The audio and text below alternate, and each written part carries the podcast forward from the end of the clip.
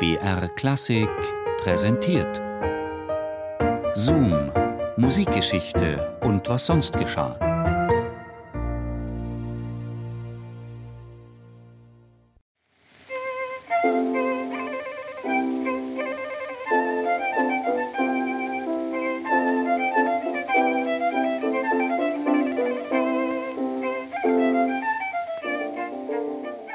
Wie sag ich's nur? Wie stelle ich das jetzt geschickt an? Irgendwie muss das doch zu schaffen sein.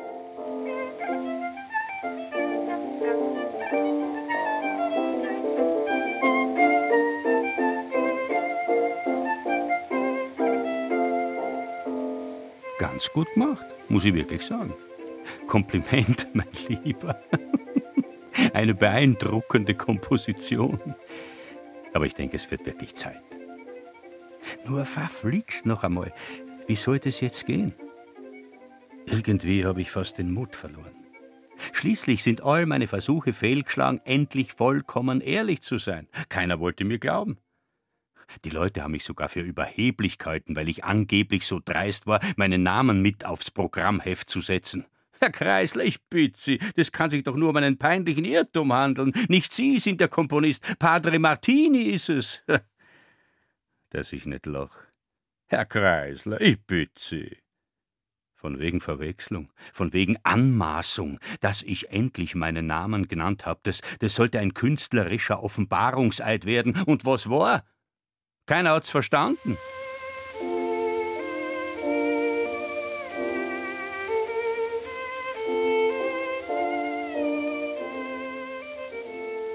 Aber keine Frage.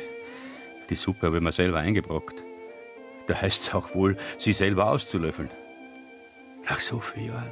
Tja. Wie lange ist denn das nun eigentlich her?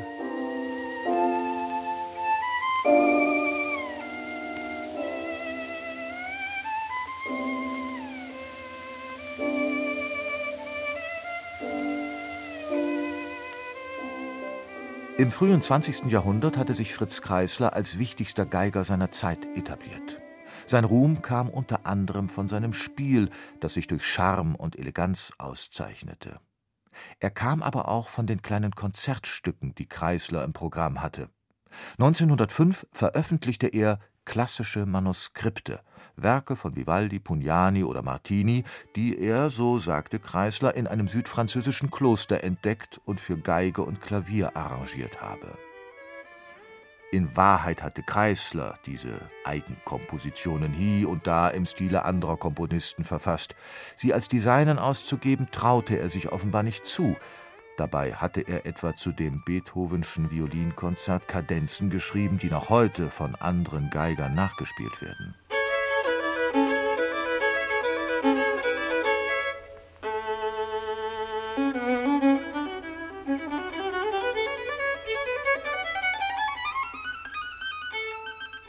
Lügen haben kurze Beine.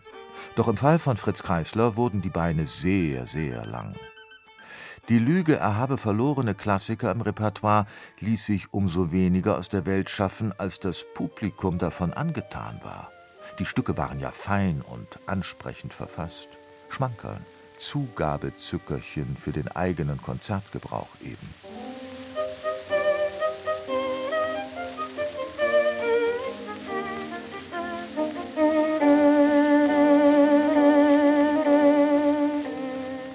Die Notwendigkeit hat mich vor 30 Jahren dazu gezwungen, als ich mein Programm erweitern wollte. Ich hielt es für unverschämt und taktlos, meinen eigenen Namen auf den Programmen endlos zu wiederholen. Kurz vor seinem 60. Geburtstag im Jahr 1935 bekam der berühmte Geiger von Olin Downs, der Kritikerin der New York Times, eine Nachricht, in der sie ihm nicht nur zum Geburtstag gratulierte, sondern auch über die Autorenschaft der verlorenen Klassiker scherzte. Kreisler nutzte die Gelegenheit und antwortete der Musikkritikerin ehrlich.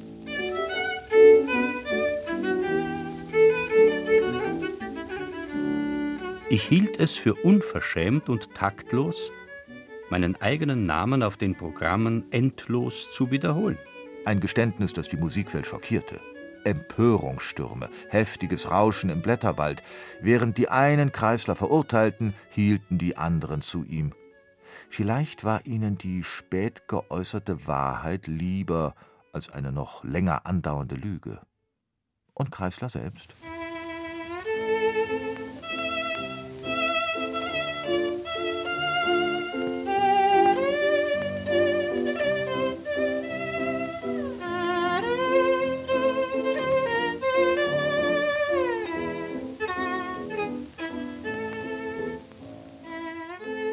Es sei schließlich egal, wer die Stücke geschrieben habe, wo sie doch so erfolgreich seien, behauptete der Geiger. Er führte zudem an, hätte er sie als die eigenen präsentiert, so hätte wohl niemand diese Stücke wirklich beachtet. Aber ob das stimmt? Kreisler hat immerhin einige sehr erfolgreiche Schmankern verfasst. Liebesleid und Liebesfreud, Tambourin Chinois oder Caprice Viennois. Das Publikum gab ihm und nicht den Empörten recht und ging weiterhin in seine Konzerte.